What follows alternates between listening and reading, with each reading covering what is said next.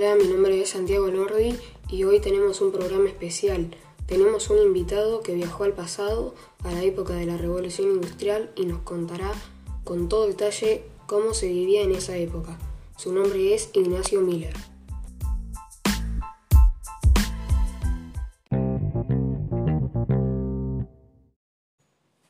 Para empezar vamos a introducirnos un poco en la era de las revoluciones. ¿Qué fue lo que las originó? El siglo XVIII fue un periodo de importantes cambios políticos, económicos y sociales. Fue la era de las revoluciones. Una revolución es transformación radical de las relaciones sociales existentes, con el propósito de crear un nuevo orden al que se considera mejor o más deseable que el anterior. Durante el siglo XVIII se produjo un doble proceso revolucionario, la revolución industrial y las llamadas revoluciones atlánticas. La revolución industrial generó un cambio gradual que tuvo consecuencias principalmente en el plano económico y social.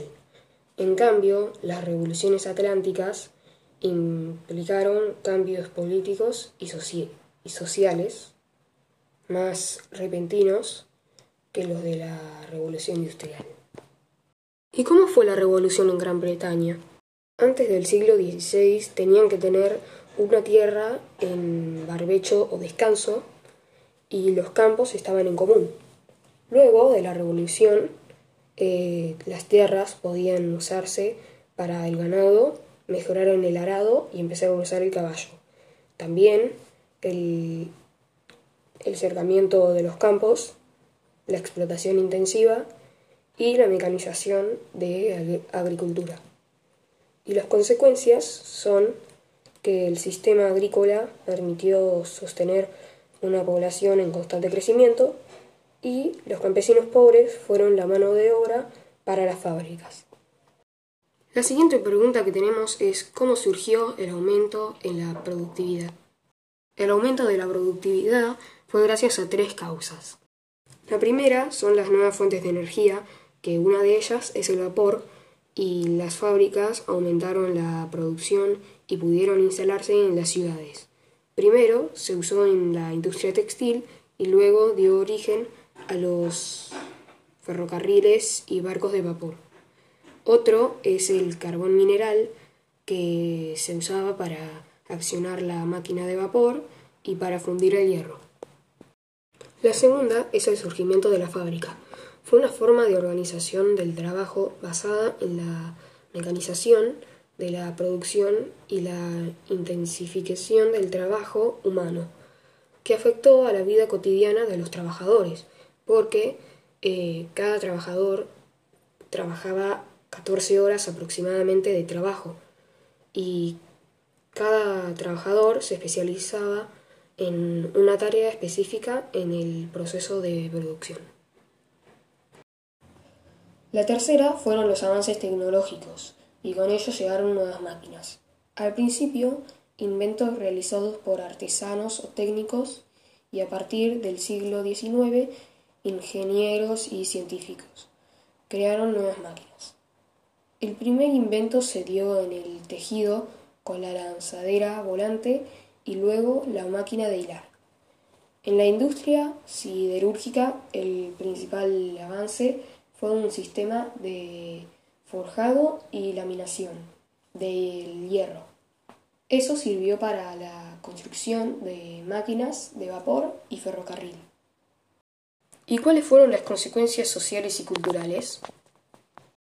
Lo primero fue la urbanización, que la gente de los campos se mudó a las grandes ciudades sin planificación y fueron a vivir a viviendas precarias y gracias a ello aparecieron enfermedades.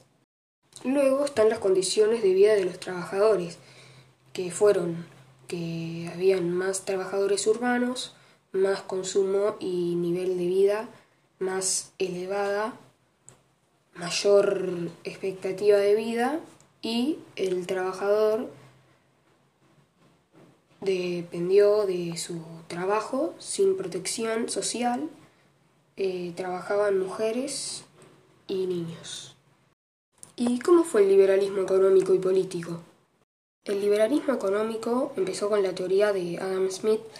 El desarrollo económico estaba en la empresa privada eh, competitiva y el libre juego de la oferta y la demanda, sin necesidad de intervención de las autoridades.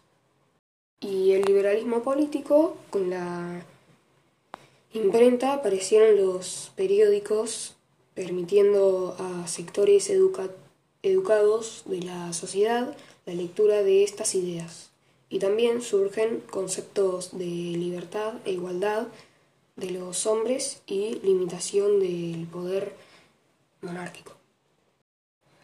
Por último está la ilustración, que los ilustrados opinan la razón a la tradición, criticaban las instituciones, los modos de pensar y actuar de la monarquía absoluta, el conocimiento era la ciencia,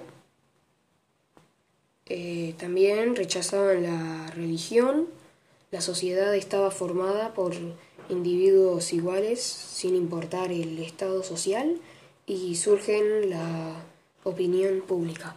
Bueno, espero que les haya gustado. Gracias por escuchar este programa y nos vemos en la próxima. Chao.